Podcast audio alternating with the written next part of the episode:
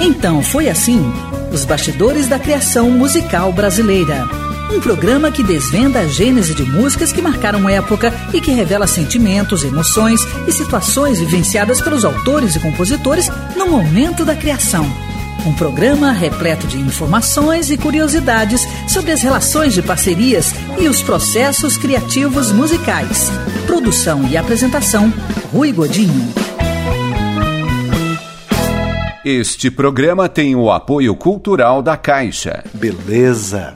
É tudo isso e muito mais. Quero convidar você para 60 minutos de puro prazer.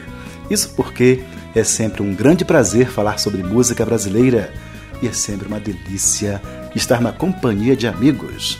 Então foi assim, um programa produzido pela Bravídeo em parceria com a Rádio Nacional de Brasília, retransmitido por dezenas de rádios por todo o Brasil, inclusive Rincão FM de Rincão, São Paulo, Rio Uru FM de Mirinzal, Maranhão, Santana FM de Santana do Cariri, Ceará, e mais esta rádio parceira que me faz chegar até você.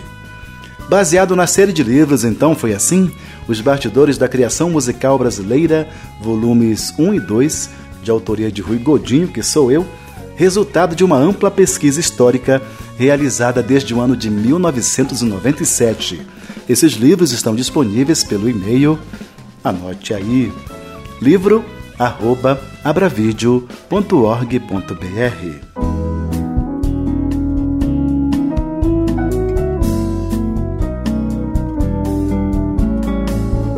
O destaque deste bloco já esteve em programa anterior, contando a história de Casa no Campo, feita em parceria com Zé Rodrigues.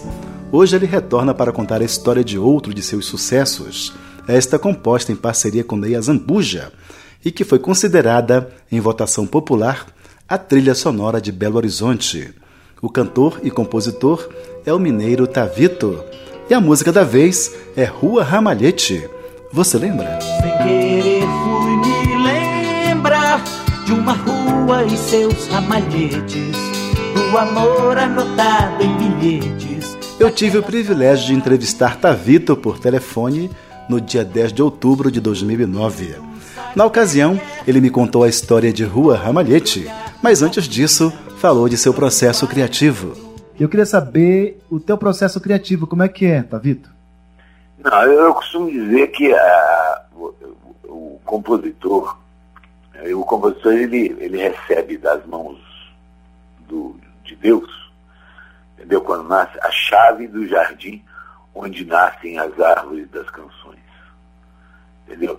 Então você vai, quando eu, eu, eu, eu apanho essa chave no bolso, vou lá, vou numa árvore que ela já existe e colho ela como se fosse um pomo uma, uma laranja, um, uma, uma, coisa. Ela já existe ali. Eu só vou lá, colho e trago para fora, uhum. para mostrar para o mundo como é que é. Porque essa é a forma que eu componho. Eu não, eu, eu, eu às vezes eu penso que eu não componho. Entendeu? Eu recebo dos meus anjos compositores o que, as coisas que eu faço. É, agora, como sou publicidade de carreira, também aprendi a suar para fazer, entendeu? Também aprendi a suar. Mas nos meus discos eu não, eu não, eu não, eu não tenho história de suador de música, de trabalho para fazer música, entendeu? As músicas que eu faço para os meus discos são músicas que vêm do eterno, eu não sei de onde elas vêm. Elas nascem, é, é, é, como o Zé Renato, é muito natural, só que eu chamo de outra coisa. Eu acho que são outras pessoas que já fizeram, e que me usam como porta. Tavito conta agora a história de Rua Ramalhete, mas antes vai responder quem é Neia Zambuja, o parceiro dele na canção. É, eu conheci Neia Zambuja em 1975 e o Ney era um publicitário que trabalhava na LM Propaganda e que ia lá para o estúdio levar os, os briefings para a gente fazer os, os. Mas é, ele sempre falava, não, eu quero botar uma letra numa música sua, quero isso, mas nunca deu. Quando eu fui gravar em 79, é, eu falei, você está afim de botar letra em minha música? Então vamos lá para casa fim de semana, que eu tenho três músicas para fazer pro disco. O disco está sem repertório, vamos lá. Entendeu? Uhum. Aí ele foi para lá, passamos um sábado domingo trancado em casa, e, e fizemos Rua Ramalhete, começo, meio e fim. E, e, o Ney tem uma coisa muito boa, sabe? O Ney, ele, ele é, uma, é uma pessoa que nós trabalhamos juntos. Ele senta na minha frente e a gente compõe a letra junto, entendeu? A gente compõe. A música e a letra a gente faz meio que junto, assim. Quer dizer, tem uma ideia, eu vou, é igual o Aquinaldo, meu outro parceiro. O Aquinaldo também é assim. Ele vem aqui para casa, a gente senta, pega o violão, bicho, uma ideia assim, pá, pô, legal, vamos lá, e pá, e começa um daqui, outro joga uma bola, não sei que coisa. As imagens, porque as imagens de Rua Ramalhete, por exemplo, são imagens muito pessoais, são minhas. São, não são de Inês Zambuja. Inês Zambuja não viveu aquilo. Uhum. Entendeu? Quem viveu fui eu. Tanto que Rua Ramalhete é indo de Belo Horizonte, é, é trilha sonora oficial da cidade. Né? E quem viveu isso fui eu, não ele. E, e, nasceu de, um, de, um, de, um, de, um, de uma coincidência impressionante. Ele chegou na minha casa e falou assim, pô, sabe quem está lá em casa? A mulher dele chama Beth. Tá, amiga de Beth. É, é, é, uma outra Beth que está ela te conhece, ela morou na rua Ramalhete. Eu falei, pô, bicho, vamos, é a primeira música nós vamos fazer essa aí. Vamos embora, senta aqui. A música desce, né? Porque já tá, tem tanta emoção por trás tanta coisa que eu me lembro, tanta de humildade que, tão, tão comum, quer dizer, que são coisas que acontecem com tanta gente, com todos, né? Esse bordão da, da adolescência, do primeiro amor, do primeiro toque, do primeiro frisson, né? Isso acontece com todos nós, sem exceção. Então, por isso que essa música é, é, é esse sucesso que é, né? Porque, porque ela, ela, ela toca um bordão universal. Foi feita assim, desse, exatamente como eu estou te falando. Uhum. Que interessante, né? É uma rua em Belo Horizonte onde eu passei parte da minha adolescência. Entendeu? Que, que, que tinha, era uma rua que me chamava muita atenção. Já eu, eu era menino, mas me chamava muita atenção uh, o fato dela chamar Rua Ramalhete. Porque ela era um quartel, só tinha um quarteirão e, e, vamos dizer assim, 50 casas. Né? Se tivesse 50 casas, 30, 40, não sei. Mas em todas as casas tinham adolescentes da nossa idade entendeu? Então a rua era, era uma quantidade de mulher, um negócio impressionante. Então, e, e eu descobri essa rua e ia para lá paquerar na saída do, do, do, do, colégio, que era ali, Colégio Estadual da Serra, que era ali. Então a gente passava, saía da aula e ia para lá. Aí fizemos amizade, tocava violão, fazia festinha, eu namorei as meninas todas, não sei o quê. Isso é um período da minha vida, um período lindo da minha vida, entendeu? Muito rico, e, né? Muito rico e, e, e muito comum. Quer dizer, é, diz que as grandes verdades são universais mesmo, né? Isso é universal. Né? A, a, procura do primeiro contato, do primeiro beijo, da, da, né? da, da, da primeira emoção, é o do amor, né? É o amor que se descobre nessa adolescência, dessa essa tenra, essa coisa tenra de 13, 14 anos. Isso é uma coisa muito maluca. E está muito bem expresso na música, né? E, e, ali nessa região tinha, tinha muitos colégios, muitas, esse bairro tinha muita, muita menina da nossa cidade. Então tinha o colégio Sacré-Cœur de Marie, a um quarteirão tinha o colégio Assunção, que era um outro colégio de freira que tinha, entendeu? Depois subiu um bocadinho, tinha, tinha a rua Ramalhete, depois tinha o colégio estadual da Serra lá em cima. São, são, é uma vizinhança que a gente era rei ali. A gente perambulava por ali como verdadeiros reis mesmo entendeu? Uh, tocando violão, o pessoal gostava, né? Belo Horizonte não tinha muito isso. A gente era muito alienado, numa época de ditadura, essa coisa toda. Tavito, Rua Ramalhete já te gerou, além desse sucesso todo, homenagens em Belo Horizonte. Eu vi uma placa. Você é, como eu disse, ela foi, ela foi eleita em votação popular a trilha sonora oficial de Belo Horizonte é, trilha sonora oficial promovida pelo Estado de Minas e em votação popular. Entendeu? Quer dizer, e ganhou. Então, isso é muito. E aí, tipo, o pessoal, os moradores se cotizaram e fizeram uma placa lá em homenagem a mim, eu andei. Acho muito bom. Porque é um registro de que você passou por aqui e fez alguma coisa com a cabeça das pessoas. Não é verdade? Exato. Com o coração das pessoas. E é o reconhecimento do trabalho que você faz. É, né? fundamentalmente isso. Você passou por aqui, você, dos bilhões de anos que a Terra tem, teve 70, 80 que você passou por aqui, mexeu com alguma coisa na evolução humana.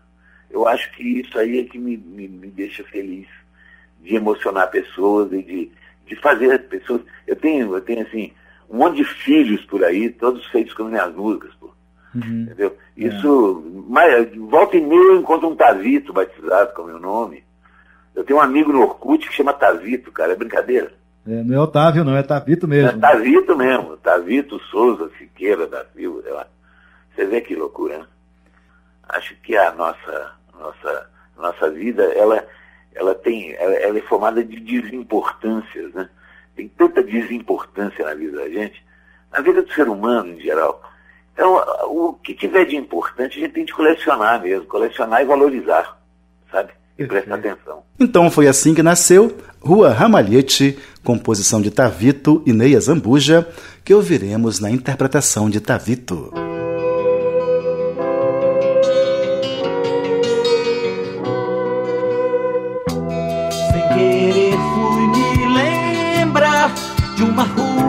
Seus ramalhetes, do amor anotado em bilhetes daquelas tardes.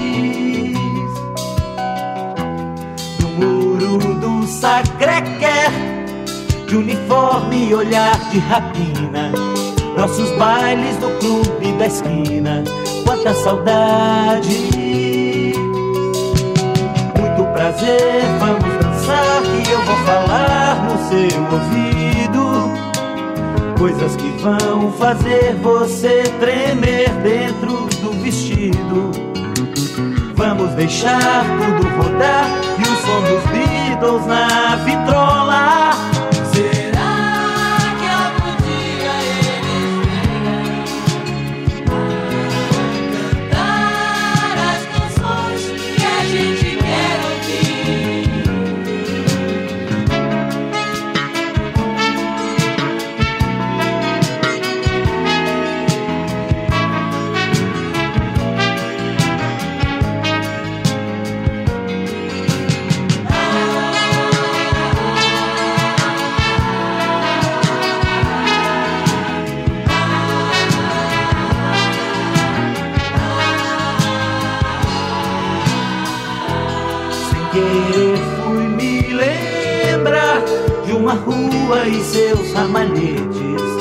amor anotado em bilhetes daquelas tardes. O muro do Sacré-Cœur, de uniforme e olhar de rapina. Nossos bailes no clube da esquina, quanta saudade. Muito prazer, vamos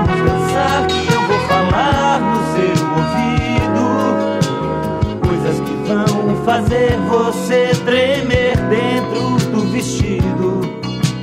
Vamos deixar tudo rodar e o som dos Beatles na vitrola.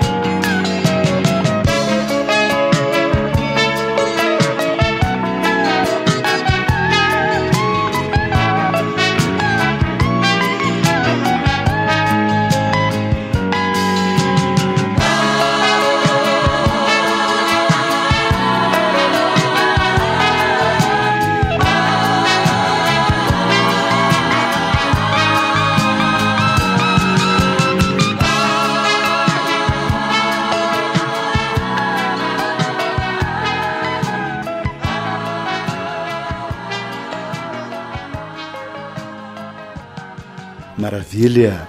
Ouvimos Rua Ramalhete, composição de Tavito e Neia Zambuja, na interpretação de Tavito. Esta música faz parte do LP Tavito, lançado pelo cantor e compositor mineiro em 1980. Então foi assim: os bastidores da criação musical brasileira. Este programa tem o apoio cultural da Caixa.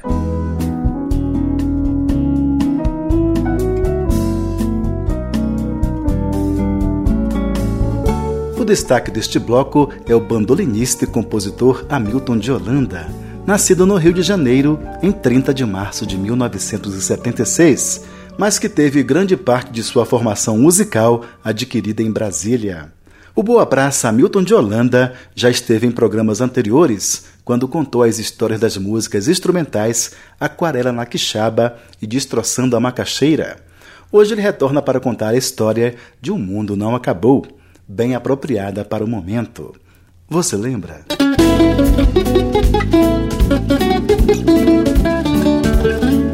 Eu tive o privilégio de entrevistar Hamilton de Holanda em Brasília no dia 20 de dezembro de 2010. Na ocasião, ele me contou as histórias de diversas de suas composições, mas antes disso, revelou seu processo criativo e relação de parceria. Então, como é que é seu processo criativo? Olha, cada música nasce de um jeito. Não existe um padrão de composição na minha vida.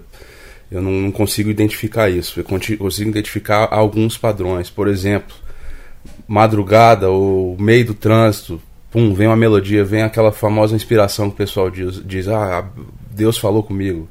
Então eu vou lá, pego meu gravadorzinho, pum, aí gravo aquela melodia. Se eu estiver na rua, depois chego em casa, pego o violão, o bandolim ou mesmo o computador e já saio desenvolvendo aquela ideia. Essa é uma maneira que acontece. Tem outro, outra forma, por exemplo, estou em casa com o violão na mão, tocando ali como quem não quer nada, pum, vem de novo. Aí tem umas músicas que saem direto, né? É como se fosse um conto. Você vai escrever um conto, ele sai de uma vez.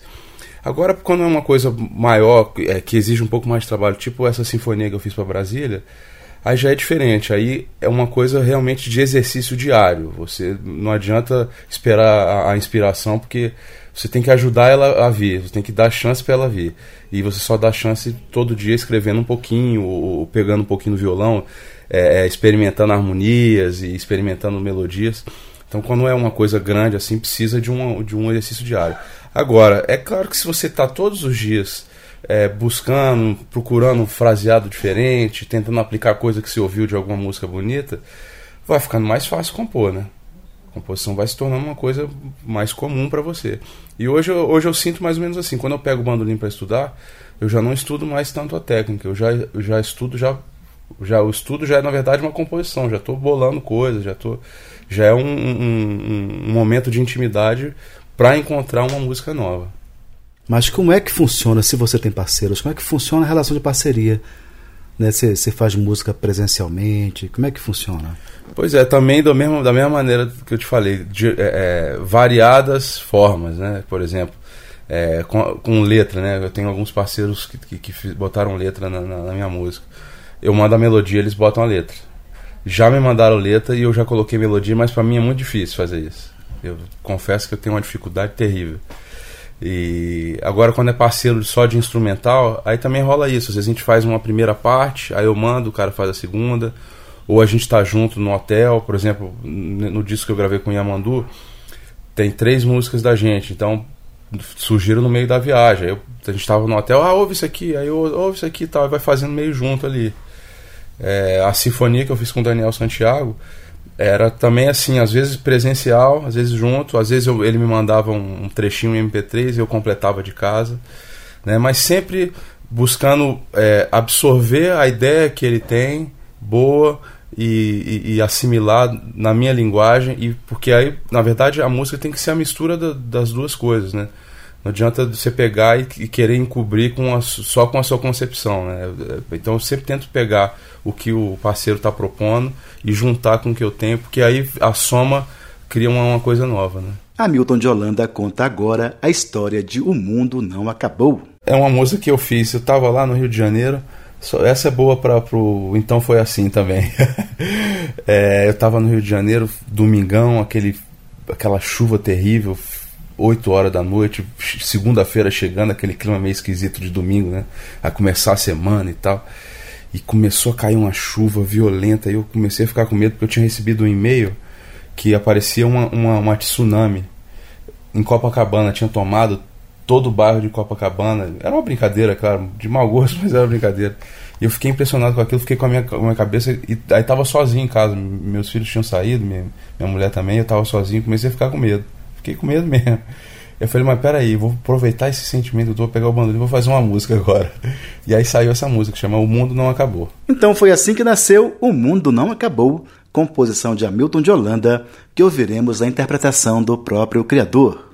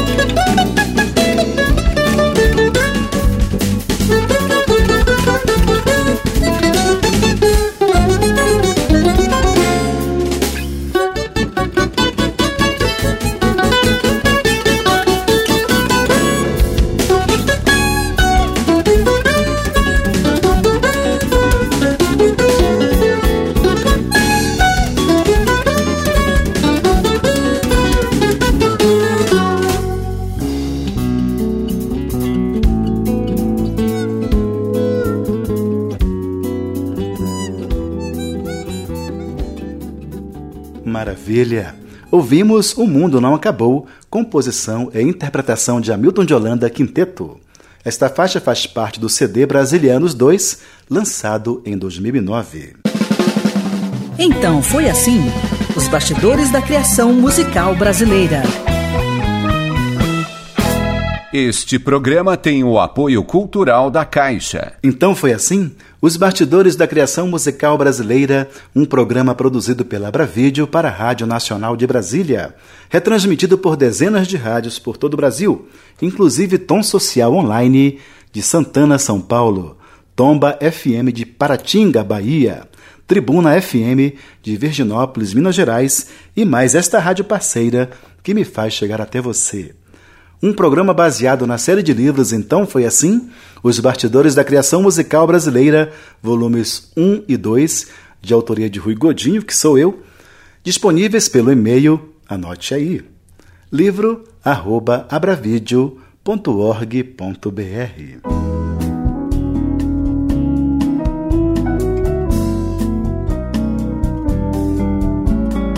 O programa de hoje tem o privilégio de receber o maestro pianista, cantor e compositor Francis Raime, nascido no Rio de Janeiro em 1939, parceiro de Vinícius de Moraes, Toquinho, Cacaso, Rui Guerra, Abel Silva.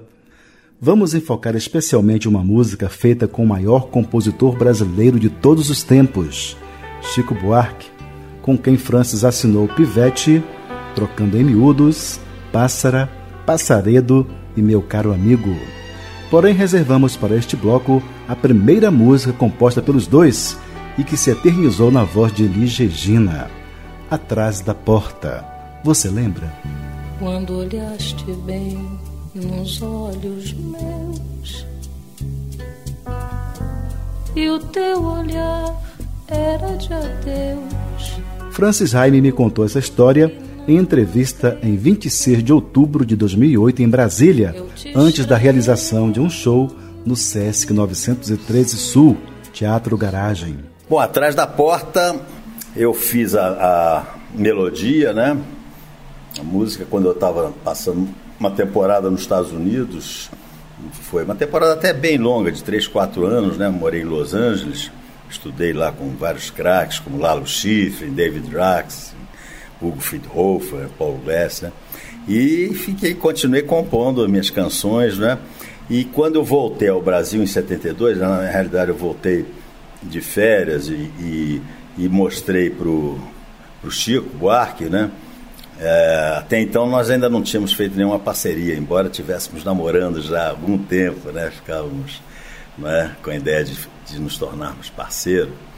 E e aí eu mostrei pro Chico e teve uma festinha lá na casa do, do meu sogro, não é? Em Petrópolis, no Rio de Janeiro. E aí ele, eu fiquei tocando o piano e as festinhas cheias de convidados, umas 40 pessoas em volta do piano, e todo mundo reclamando que eu tocava a mesma música o tempo todo, né? O Chico pegando, pegou papel e lápis lá e começou a esboçar a letra do atrás da porta. Aí ele foi até a metade, até a metade da letra, chamou a Marieta no canto e disse: "Como é que, que, que você acha?" Não, tá, tá bonito, tá estranho, tá, mas tá muito bonito, tá. E aí ficou ali pela metade e um, alguns dias depois a Elis Regina estava preparando um, um, disco, me pediu umas músicas novas. Aí pediu que eu gravasse lá num cassete, né, que antigamente gravava-se no cassete para mostrar as músicas.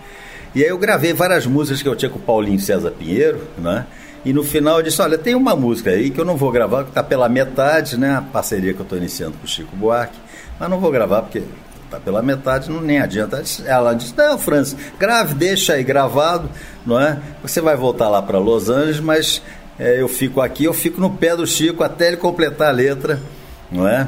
E aí ela providenciou junto com César Camargo Mariano a gravação do, do, do arranjo, com as cordas, os violinos, todos, de modo que o Chico ficou sem. Não, não tinha outra alternativa, né? Ele tinha que completar a letra, né?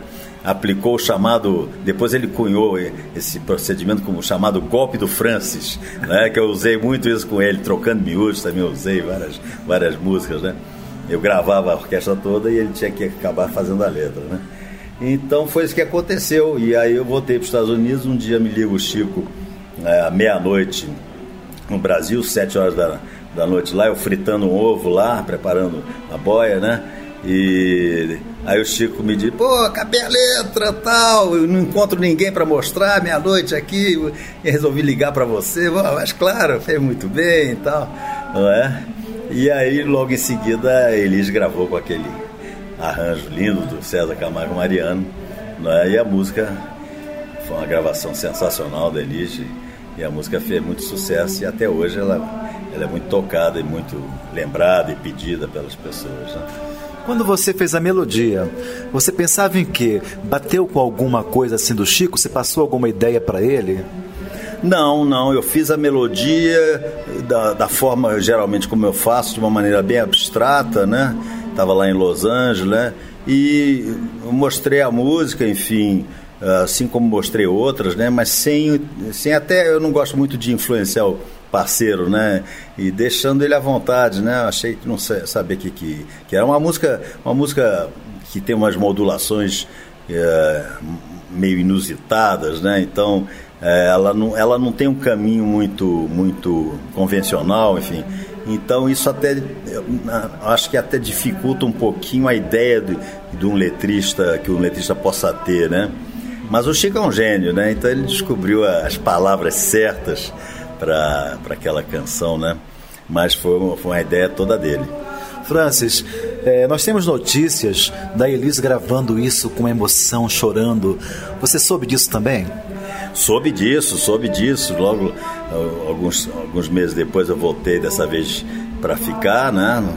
E soube disso, né? Depois eu vi a gravação nos clipes, né? Realmente foi muito emocionante, né? Elis, ela realmente ela se, se, se ela, ela, ela vestiu completamente a música, né? Ela vive aquilo, aquela situação de uma maneira muito emocionante, muito intensa, né? Enfim, foi muito bonito.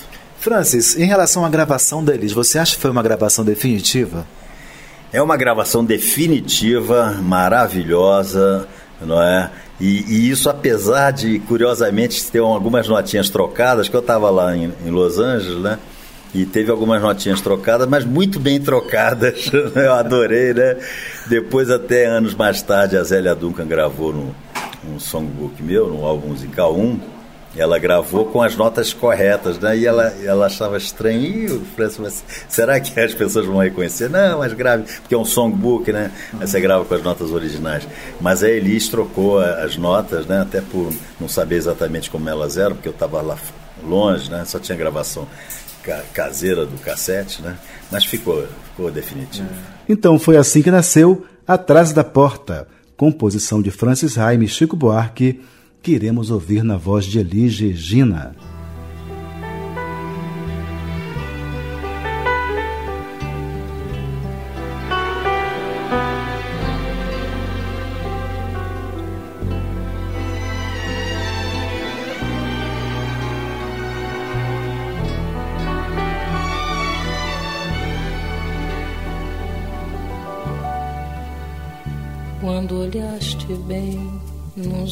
Olhos meus.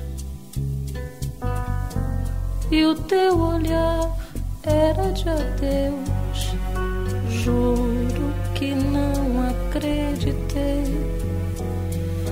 Eu te estranhei, me debrucei sobre teu corpo e duvidei e e te arranhei e me agarrei nos teus cabelos, no teu peito, teu pijama nos teus pés, pé sem carinho, sem coberta, no tapete atrás da porta. Reclamei baixinho. Dei pra maldizer o nosso lar.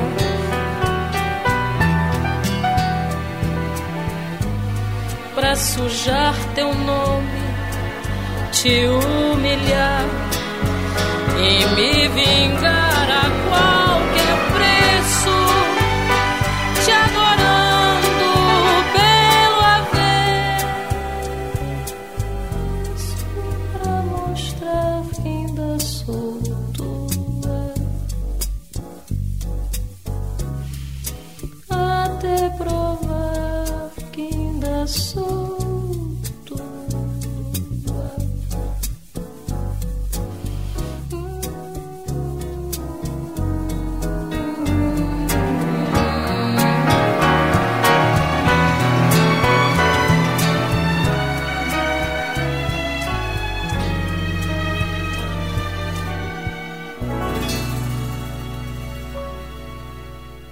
Maravilha!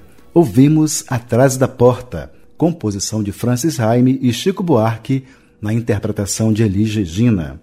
Esta história, com todos os detalhes, consta no livro Então Foi Assim, Os Bastidores da Criação Musical Brasileira, volume 2, de autoria de Rui Godinho.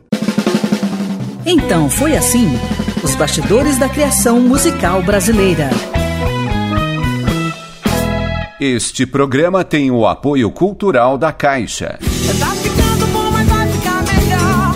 Tá ficando bom, mas vai ficar melhor. Isso eu posso garantir. Tá ficando bom, mas vai ficar melhor. Está na hora de matar mais uma curiosidade da música brasileira.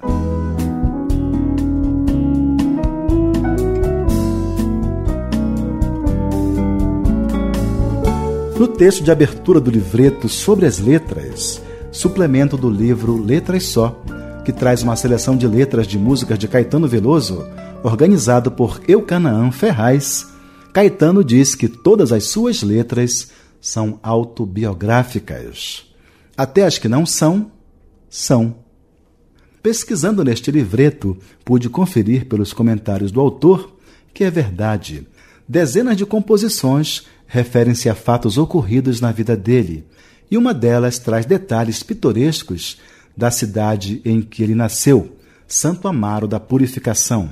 Reflete, inclusive, fatos históricos de uma época anterior ao nascimento dele. É trilhos urbanos. Você lembra? O melhor o tempo esconde longe, muito longe, mas bem dentro aqui. Quando o bonde dava a volta Caetano Veloso explica que Santo Amaro da Purificação fica quase na foz do rio Subaé, tanto que lá é comum que se diga fulano mora lá em cima ou mora lá embaixo. Embora a região seja plana, a referência mais importante é o rio. O cais de Araújo Pinho, de que fala a canção, era um cais de rio que ficava mais próximo do mar, mas havia outros, todos importantes, pois eram atracadouros de grandes saveiros que traziam mercadorias, sobretudo as cerâmicas de Nazaré das Farinhas, ou passageiros. Esse cais ficava defronte do clube Irapuru, onde havia funcionado o ginásio de Santo Amaro, um ginásio privado, antes do estadual ser inaugurado. O rio era navegável por grandes saveiros que vinham até dentro da cidade, e Caetano, adolescente, via esses saveiros chegarem, atracarem, junto à ponte sobre o rio Subaé. Mais para baixo, continua Caetano, passava o bonde que era puxado por burros. Por isso a canção fala de trilhos urbanos, porque era o nome da companhia. Caetano utilizou esses bondes até os 19 anos. Embora parecesse coisa do século XIX, como esse meio de transporte era lucrativo, foi mantido até a década de 60 do século passado. Caetano diz ainda que o Porto do Conde, que era de cimento, deve estar lá, provavelmente em ruínas, porque não é usado há muitos anos. A letra também faz referências a dois tamarindeiros que ficavam à beira do rio, no cais de Araújo Pinho, que morreram ou foram derrubados. E a visita que o imperador Dom Pedro II fez à cidade. A rua lá de baixo, que Dom Pedro II certamente percorreu, passou a se chamar Rua do Imperador. Foi uma visita oficial a Santo Amaro, a primeira cidade a exigir, por meio de sua Câmara de Vereadores, a independência do Brasil. O que se diz e se consolidou como um folclore, de acordo com Caetano, é que os cavalos do imperador ficaram amarrados ali, e mais, que ele saltou e fez xixi naquele lugar. Há também uma menção a Gal na letra, por causa do show Gal Tropical, que foi considerado o máximo pela crítica e muito elogiado pelos amigos do compositor. Ele e Dedé, sua primeira esposa, foram ver e não gostaram. Estavam achando muito posado, uma coisa falsa e o jeito de cantar muito pré-marcado. Mas no final houve uma verdadeira epifania quando Gal cantou Balancê, envolta em fitas coloridas. A partir daí, ele e Dedé se emocionaram e começaram a chorar. A emoção e o choro foram tão grandes que eles nem conseguiram falar com a cantora ao final do show. Resumindo, a canção é a soma das emoções com as recordações e referências a Santo Amaro.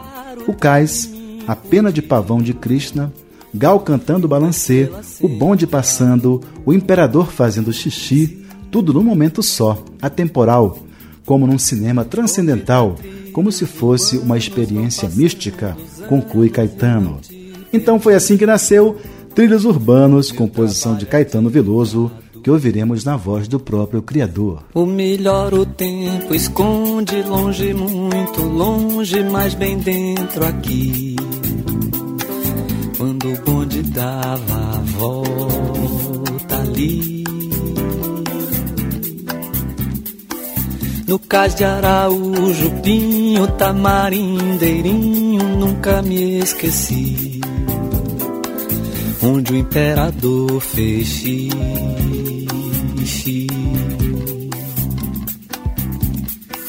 Cana doce santo, amaro, gosto muito raro, trago em mim por ti. E uma estrela sempre a luz.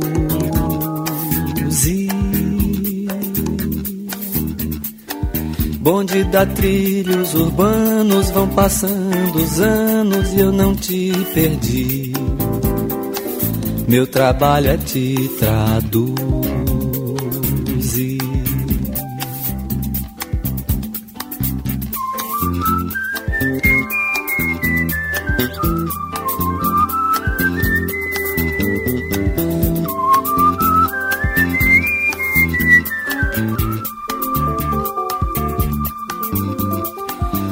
Da Matriz ao Conde, no tróleo, no bonde, tudo é bom de ver.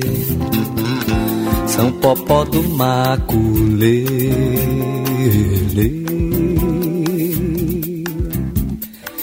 Mas aquela curva aberta, aquela coisa certa, não dá pra entender.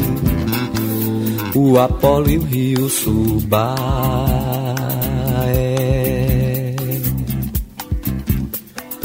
Pena de pavão de Krishna, maravilha, Vixe Maria, Mãe de Deus. Será que esses olhos são meus?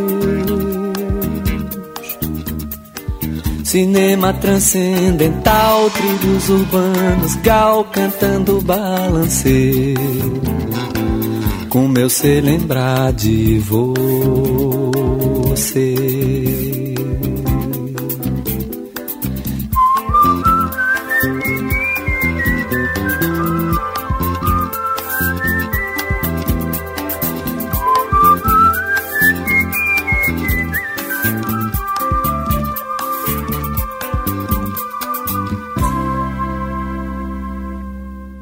Maravilha! Ouvimos Trilhos Urbanos, composição e interpretação de Caetano Veloso. Então foi assim: os bastidores da criação musical brasileira. Este programa tem o apoio cultural da Caixa. Há quem afirme que ser músico é um dom. Eu também acredito. Não basta somente o ensino prático e teórico. Tem que ter esse algo mais na alma essa sensibilidade especial para traduzir todos os sentimentos que uma música comporta. Mas, independentemente dessa teoria, quanto mais cedo se começa a aprender música, melhor. Há músicos que começaram aos seis anos, outros aos dez. Renato Teixeira já nasceu músico. Pelo menos foi o que me afirmou em entrevista concedida em Brasília no dia 25 de junho de 2009. Não, eu já nasci músico. Eu nasci numa família de muitos músicos, muitos.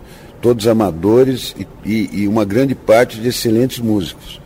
Pessoas que passaram a vida tocando amadoristicamente. Em Ubatuba, que é a minha. Eu, eu nasci em Santos e fui criado em Ubatuba, porque minha família, tanto de pai e de mãe, eram, são todos ubatubanos. E eu criei lá e depois eu, eu fui para Taubaté. Mas desde que eu nasci já era uma. Minha mãe tocava, minha mãe toca ainda, canta. É, o meu avô, o pai do meu avô paterno, Jango, quando o, ele tinha filhas, né? Tinha quatro filhas. Então quando os, os, elas namoraram, ficava, quando foi para casar, na hora de pedir a mão, O meu avô nunca aceitou que o cara chegasse lá e fizesse um discurso pedindo a mão da filha dele. O que ele exigia é que o cara fosse lá e tocasse uma música. Né? Tinha que tocar, de qualquer forma ele tinha que tocar. Então ele só liberava a filha dele para quem soubesse tocar pelo menos uma música. Isso tem uma sabedoria grande, né? Mas foi assim, nasci no meio. De... E, e como eram músicos que praticavam muito, que tocavam muito, e que se juntavam e montavam grupos vocais, essas coisas, eu era menino e eu queria aprender também. Né? Mas músico, assim, quando já está a partir de um determinado estágio, eles, têm, eles não gostam de ficar ensinando. Então, meus parentes lá não gostavam muito de me ensinar, não. Eu quero aprender essa música. Não, os caras não tinham paciência. Mas eu ficava olhando, então via fazer um Dó maior, um Ré, um Lá, um Sol. E eu ia no violão e, e copiava. Como eles não queriam me ensinar, eu falei, bom, então vou fazer, né? Vou, vou começar a inventar umas músicas aqui, que aí eu me garanto, né? Então com nove anos eu comecei a compor. No, no, no... Então foi assim que eu que que a música chegou na minha vida. O meu pai teve que aprender uma música para poder casar com a minha mãe. Né? E o legal é que a, a, minha mãe tinha, pelo lado da família dela, tinha essa coisa da música, da, da, da a história da música. E o meu pai e a família do meu pai, maciçamente, todos gostavam muito de escrever. Eles curtiam muito a coisa do texto, de escrever crônicas, poesia, o meu avô Teodorico, o pai do meu pai, ele, ele fazia letras para os irmãos do meu avô, entendeu? Então tinha uma. Era, foi dentro dessa, dessa circunstância que eu nasci. O interessante é que é, sempre foi uma coisa de amor mesmo pela música, de dedicação. E o que é mais importante, nunca houve preconceito musical na minha casa. Então se, se tocava de tudo, se gostava de tudo e, e se prestigiava muito os, os consagrados. Eu, eu, era menino, eu já ouvia Luiz Gonzaga, já ouvia Caíme, é, minha mãe tinha uma paixão enorme por Noel.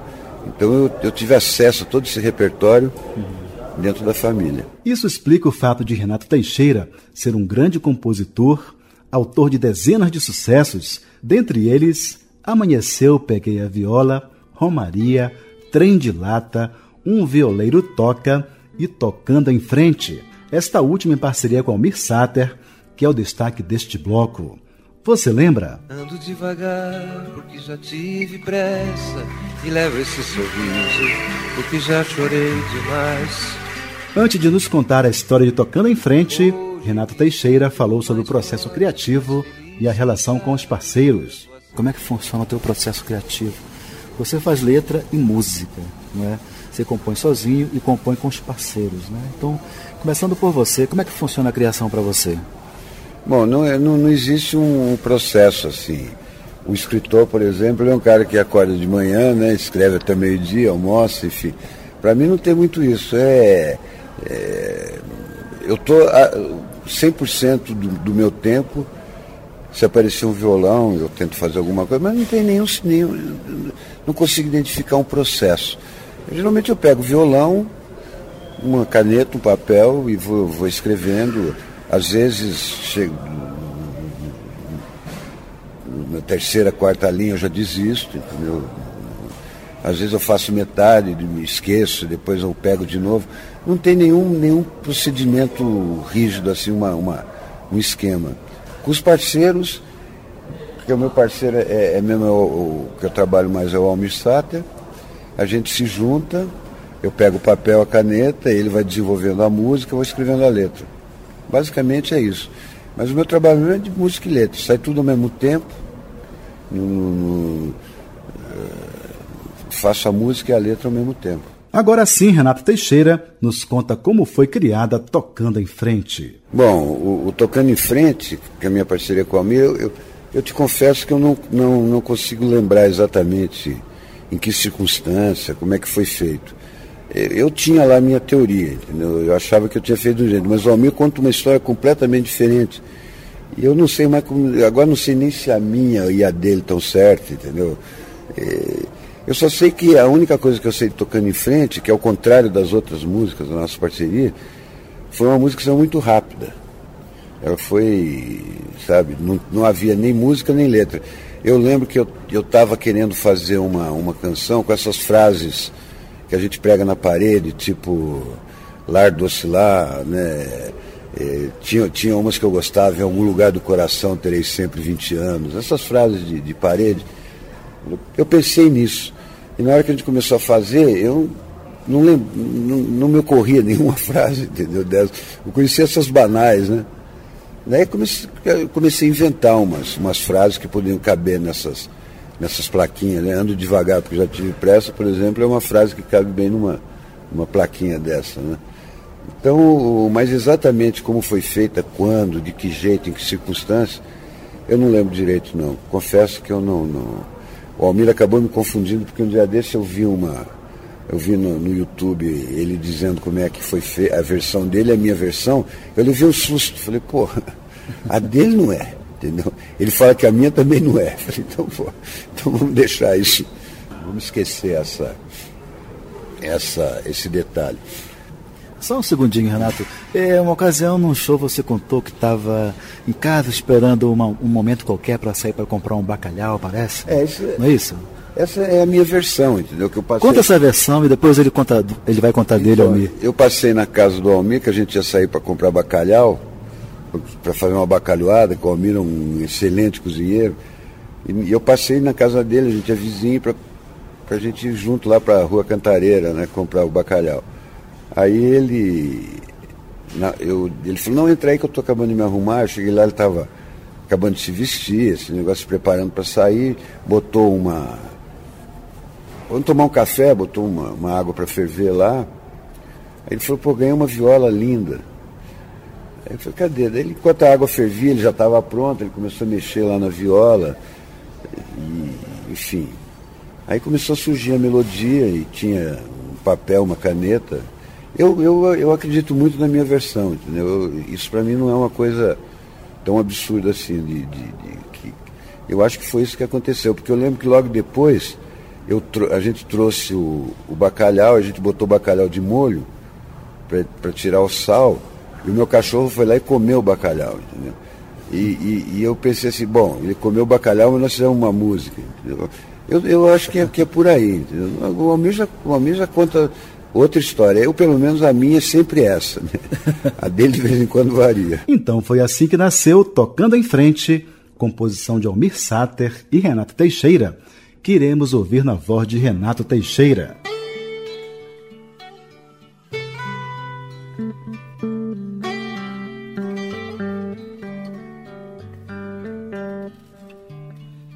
Devagar porque já tive pressa e levo esse sorriso porque já chorei demais.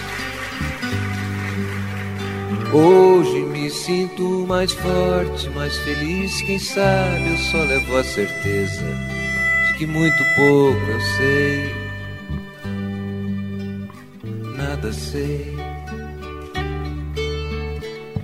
Conhecer as manhas e as manhãs, o sabor das massas e das maçãs é preciso amor para poder pulsar, é preciso paz para poder seguir, é preciso a chuva para florir. Sinto que seguir a vida seja simplesmente conhecer a marcha e ir tocando em frente. O velho boiadeiro levando a boiada, eu vou tocando os tiros pela longa estrada eu vou, estrada eu sou. Conhecer as manhas e as manhãs, o sabor das massas e das maçãs. É preciso amor para poder pulsar, é preciso paz para poder seguir, e é preciso a chuva para florir. Sinto que seguir a vida seja simplesmente conhecer a marcha, ir tocando em frente. Cada um de nós compõe a sua própria história e cada ser em si carrega o dom de ser capaz de ser feliz. Conhecer as manhas e as manhãs, o sabor das massas e das maçãs. É preciso amor para poder pulsar, é preciso paz para poder seguir, e é preciso a chuva para florir. Sinto que seguir a vida seja simplesmente conhecer a marcha, ir tocando em frente. Cada um de nós compõe a sua própria história e cada ser em si carrega o dom de ser capaz de ser feliz. Maravilha! Ouvimos Tocando em Frente, composição de Amir Sater e Renato Teixeira, na voz de Renato Teixeira. Esta história consta com todos os detalhes no volume 2 da série Então Foi Assim, os bastidores da criação musical brasileira, de autoria de Rui Godinho e que pode ser encontrado pelo e-mail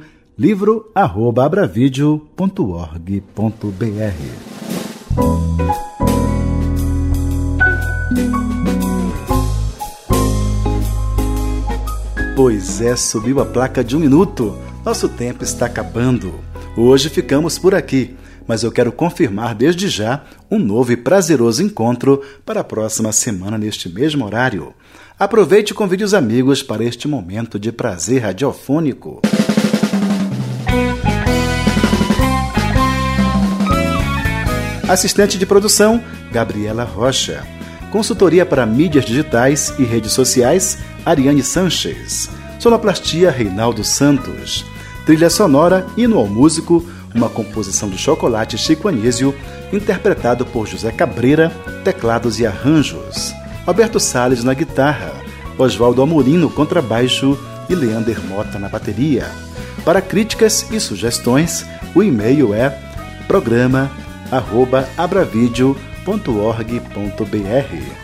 Acompanhe a gente também no Facebook, facebook.com/barra programa Então Foi Assim. Um aviso importante: Todos os nossos programas estão disponíveis no site www.abravideo.org.br. Agradeço pelo carinho e pela atenção. Um abraço de luz. Até lá.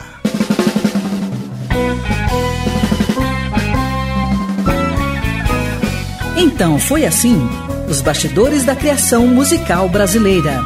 Um programa que desvenda a gênese de músicas que marcaram época e que revela sentimentos, emoções e situações vivenciadas pelos autores e compositores no momento da criação. Um programa repleto de informações e curiosidades sobre as relações de parcerias e os processos criativos musicais. Produção e apresentação: Rui Godinho. Este programa tem o apoio cultural da Caixa.